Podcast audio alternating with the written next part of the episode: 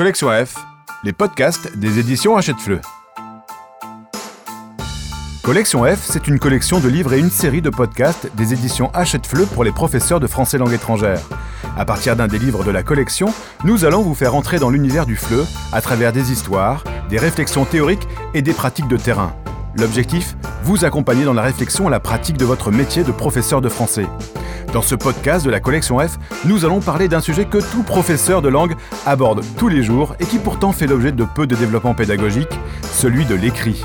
Un livre de la collection F prend ce sujet à bras le corps dans toutes ses dimensions. C'est celui de Marie-Odile Iden, pratique d'écriture, apprendre à rédiger en langue étrangère.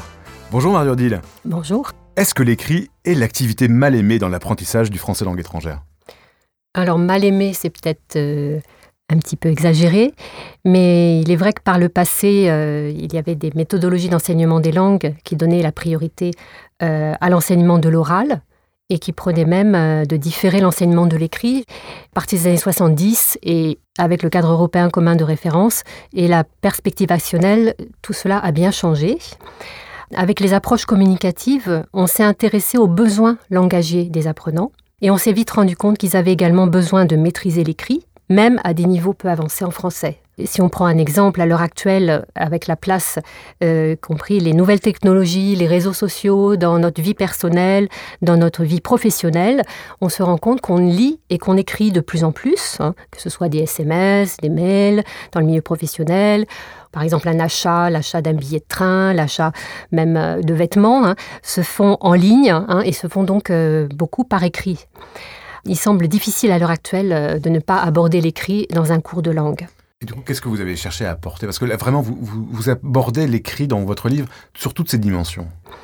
Dans certains manuels un peu anciens, quelquefois, ben, on faisait écrire un récit seulement pour voir s'il savait conjuguer les verbes, ce qui est un petit peu dommage. Donc on se rend compte avec euh, les recherches plus récentes en linguistique textuelle, en psychologie cognitive aussi, que la rédaction d'un texte est euh, très complexe, mais et qu'il s'agit d'une compétence langagère à part entière qui, doit faire l'objet d'un enseignement spécifique. On est très attaché en français à l'écrit. Mhm. Pourquoi aborder l'écrit en classe de FLE est-il d'abord une affaire de culture? Donc c'est, vous avez tout à fait raison, c'est aussi une affaire de culture, pas seulement une affaire de langue. Concernant, les, par exemple, les textes rédigés à l'école et à l'université, il existe des attendus différents. Euh, dans un pays comme la France, on attache beaucoup d'importance au plan. On apprend même à, l'école et après encore à faire un plan avant de rédiger. Tout doit être hein. bien structuré. Voilà. Et on demande ensuite euh, à l'élève ou à l'étudiant de, de, suivre ce plan. Dans d'autres pays, ce n'est pas du tout le cas. Et euh, ce qui sera considéré en France comme euh, une, euh, une, digression ne le sera pas forcément dans un autre pays. Je pense par exemple au Japon. Il existe le lien par évocation. Des enseignants de nationalité française qui enseignent au Japon peuvent mal noter des textes écrits en français parce qu'ils y repèrent des digressions que des collègues japonais n'auraient pas repéré ou n'auraient pas considéré comme telles. Alors quelle place accorder à l'écrit dans un parcours d'apprentissage? Évidemment, la place à accorder euh, à l'écrit va dépendre beaucoup des besoins des apprenants. Par exemple, si on prépare des jeunes à poursuivre des études supérieures en France, euh, il faudra que l'écrit tienne une grande place puisqu'il est omniprésent dans le système universitaire français. Par exemple, l'évaluation à l'université ou même dans les grandes écoles se fait euh, majoritairement à l'écrit, contrairement à d'autres pays où il y a plus d'évaluation à l'oral. Donc tout cela va dépendre évidemment de, des profils des apprenants. Et donc c'est ça, c'est à chaque enseignant de voir ce dont ont besoin ces apprenants, ces élèves. Dans l'ouvrage, vous revenez sur euh, quelque chose dont on parle beaucoup dans le français langue étrangère, c'est la linguistique textuelle. Mhm. Qu'est-ce que c'est la linguistique textuelle? Alors, euh, c'est un courant de recherche assez récent, des années 70. C'est un courant de recherche qui s'est intéressé au fonctionnement des textes des chercheurs se sont demandé qu'est-ce qui fait qu'un texte est un texte et c'est pas et pas seulement une série de phrases mises bout à bout. Et ils se sont rendus compte que justement, il ne suffisait pas de savoir former une phrase pour savoir écrire un texte cohérent, euh, acceptable, bien écrit. Et donc ces, ces, recherches sont très intéressantes pour l'enseignant de, français parce que ça lui permet de vraiment euh, comprendre comment fonctionne un texte, tout d'abord pour lui-même, pour pouvoir lui-même mieux écrire les textes, mieux rédiger, et puis ensuite élaborer des activités où il va aider ses apprenants, ses élèves à mieux maîtriser euh, les différentes caractéristiques qui font qu'un texte est un texte. C'est pour ça que euh, c'est important, ce que vous dites dans l'ouvrage, de mettre à jour le fonctionnement interne d'un texte, de comprendre comment il fonctionne en lui-même. Tout à fait. ces chercheurs ont montré qu'il y a deux grands principes fondamentaux pour le fonctionnement d'un texte, la cohésion et la progression. La progression, pour qu'un texte fonctionne, hein, évidemment, il ne faut pas que je parle tout le temps de la même chose, il faut que j'apporte de nouvelles informations. À l'oral aussi, ça fonctionne comme ça. Et d'autre part, ces nouvelles informations, il faut qu'elles soient reliées à ce que je viens d'écrire. Sinon, on passe dans le coq à l'âne, comme on dit à l'oral, et, et on comprend pas très bien. On dit, mais c'est pas très cohérent ce que cette personne a écrit. Ces deux principes fondamentaux permettent, si on les, respecte, hein, de faire qu'un texte fonctionne bien et soit facile à comprendre, facile à lire.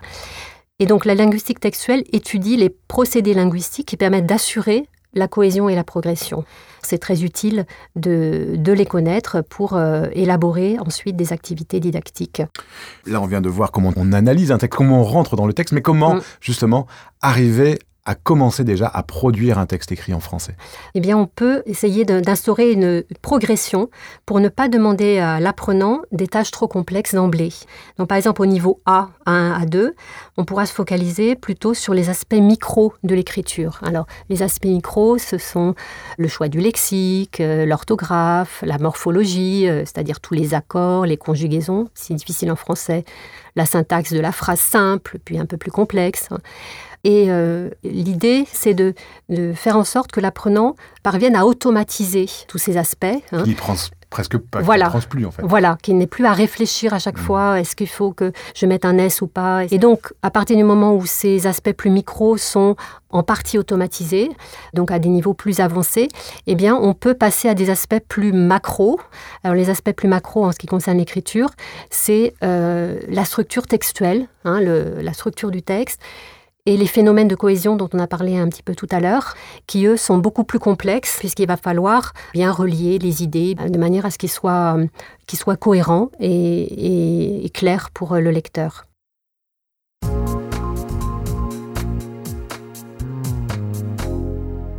Ce que je vous propose, euh, Marie, c'est qu'on écoute un témoignage euh, qui nous vient de Hongrie. Mhm. Euh, Marianne Kormendi, elle est professeure de français et de linguistique textuelle à l'université ELTE à Budapest. Et elle revient, elle aussi, sur sa pratique d'écriture avec ses élèves.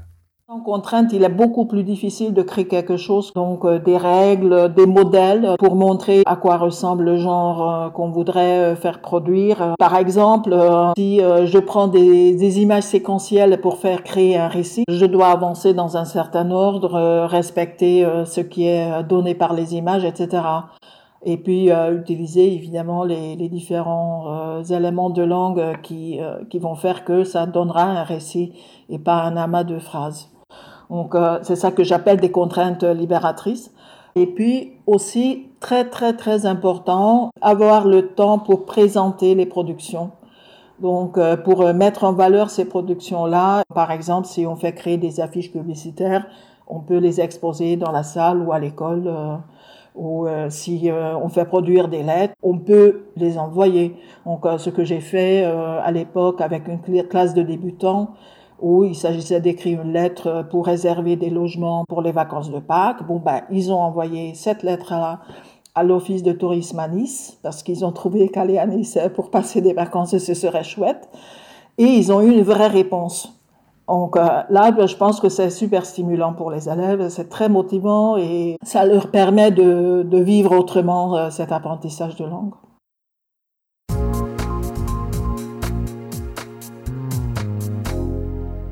Qu'est-ce que ce témoignage hongrois vous inspire? Alors c'est fabuleux hein, d'entendre une collègue comme ça décrire euh, sa manière d'enseigner et de nous donner ses clés aussi. Ça c'est très très très intéressant. J'ai retenu euh, au moins deux choses très intéressantes dans son témoignage. Euh, la première chose, c'est lorsqu'elle fait référence au modèle de texte hein, et qu'elle appelle ça des, des contraintes libératrices. Et en effet, je pense que c'est très intéressant de donner euh, à, nos, à nos apprenants des modèles. Eh bien, si l'on donne justement des modèles, ils vont pouvoir comprendre hein, comment, euh, quel contenu est attendu, quelle structure euh, permet de caractériser le texte qu'on leur demande de produire. Et ça, je pense que c'est une pédagogie très fructueuse. Et puis, la deuxième remarque que je voulais faire aussi, c'était lorsqu'elle donne son exemple, là, très où, les élèves font une lettre et qu'ils l'envoient au de tourisme et qui reçoivent une réponse. et qui reçoivent une réponse. Hein. Et donc ça, c'est très intéressant parce qu'elle met l'accent sur euh, l'importance du destinataire quand on écrit. Donc, euh, ce qui différencie l'écrit et l'oral, c'est qu'à l'oral, en général, en interaction, eh on a la personne en face de nous et on, a tout de suite sa réaction, etc. À l'écrit, euh, en général, sauf dans le chat maintenant, euh, on n'a pas cette réaction. Hein. Mais pour pouvoir écrire, c'est important qu'on ait en tête le destinataire.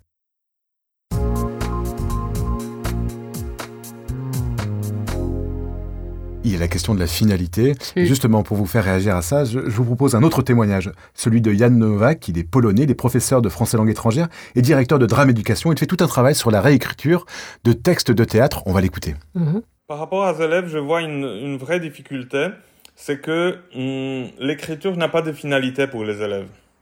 Ça veut dire, on travaille en classe, on doit produire les phrases, mais il n'y a pas de finalité on, est en train de noter des choses, de bien les écrire, de, d'écrire selon les règles de la grammaire et tout. Mais ça ne sert à rien à l'élève à part de faire un exercice. Il n'y a pas quelque chose où l'élève pourrait se dire je sais pourquoi j'écris. Il n'y a pas de créativité dans, dans l'écriture. Il y a une sorte de reproduction des règles ou le peaufinage des règles qu'on a appris, mais c'est pas créatif. Donc ça ne motive pas les élèves. Par contre, quand j'ai, quand j'ai travaillé avec les élèves l'écriture dans le sens, euh, l'écriture des histoires, même avec des niveaux très bas, ça, ils essayaient de faire. Parce qu'ils disaient, je vais écrire quelque chose, mais pour, pour l'élève, écrire quelque chose, c'est écrire un poème, quelque chose qui est dans notre culture. Donc je trouve que dans les manuels ou dans l'enseignement d'aujourd'hui, il y a très peu euh, de, de façon créative d'aborder l'écriture où on produit quelque chose dont l'élève sera fier. Il va pouvoir se dire, mais j'ai écrit une petite nouvelle, même si c'est une page ou quelque chose comme ça. Euh, parce que la phrase de manuel ou la phrase dans le cahier, ça, ça, ça vaut rien pour, euh, pour l'élève.